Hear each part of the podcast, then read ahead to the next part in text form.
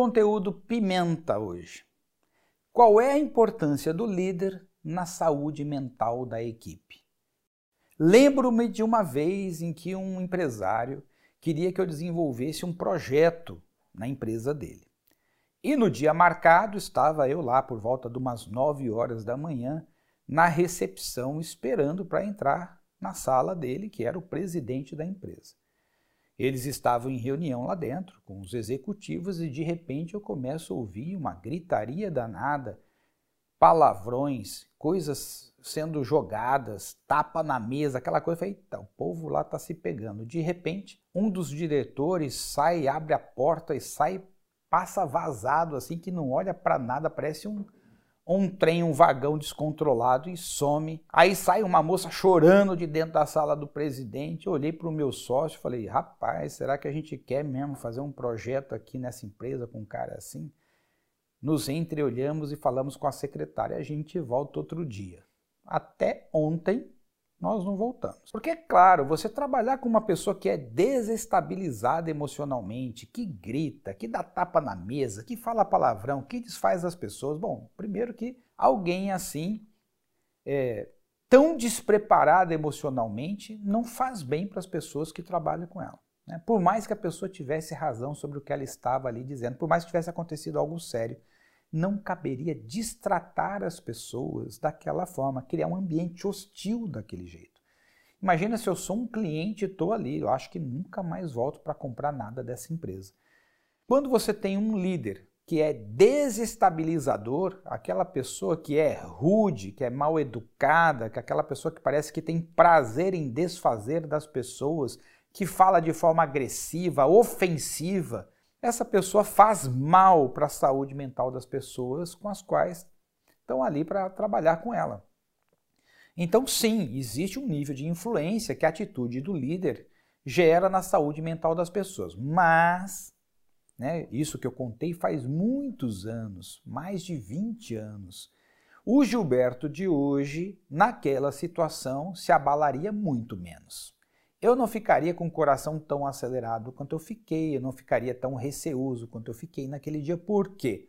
Porque ao longo desses 20 anos eu fui me desenvolvendo.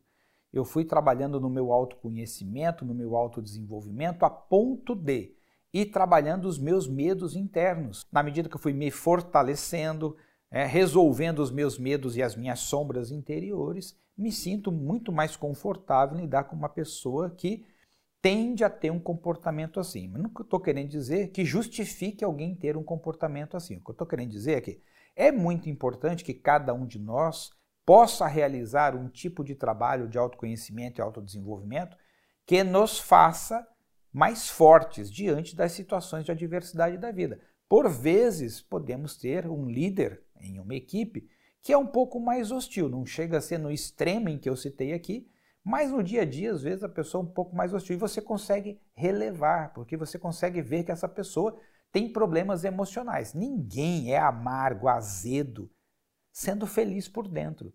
Toda pessoa que tem comportamentos que não são comportamentos agradáveis, ela é desagradável dentro dela também. Ela não vive uma vida alegre, uma vida amorosa, porque se ela assim o vivesse, teria outro tipo de comportamento com as outras pessoas. Então, quando você se fortalece e compreende que o outro está doente emocionalmente, você ganha como se fosse uma blindagem aumenta a tua capacidade de lidar com essas situações. De novo, não estou querendo aqui justificar que os líderes deveriam agir como quisesse, pisando na cabeça das pessoas, desfazendo delas, sendo arrogantes, sendo ofensivas. Não, não é isso que eu estou dizendo. O que eu estou dizendo é que é preciso também um trabalho para que as pessoas não se ofendam com qualquer coisa. Porque se eu não me trabalhar, se eu não me desenvolver, qualquer coisa, qualquer tom de voz, qualquer palavra vai me ofender e eu vou ficar mal e vai acabar o meu dia ou a minha semana porque a pessoa disse A, disse B, me olhou desse jeito. Eu preciso compreender que os outros estão vivendo, às vezes, momentos emocionais mais desafiadores, além de não terem preparo para aqueles momentos que elas estão vivendo e que naturalmente elas vão agir com um certo desequilíbrio. E está tudo bem, é o momento da pessoa, ela está desequilibrada, mas ela está vivendo coisas na vida dela. Eu vou continuar em bem-estar. Eu não quero dar o direito para que a outra pessoa determine como é que eu vou me sentir internamente. Eu quero me trabalhar continuamente para que dentro de mim, quem defina como eu vou me sentir seja eu mesmo. E você, o que acha sobre esse ponto?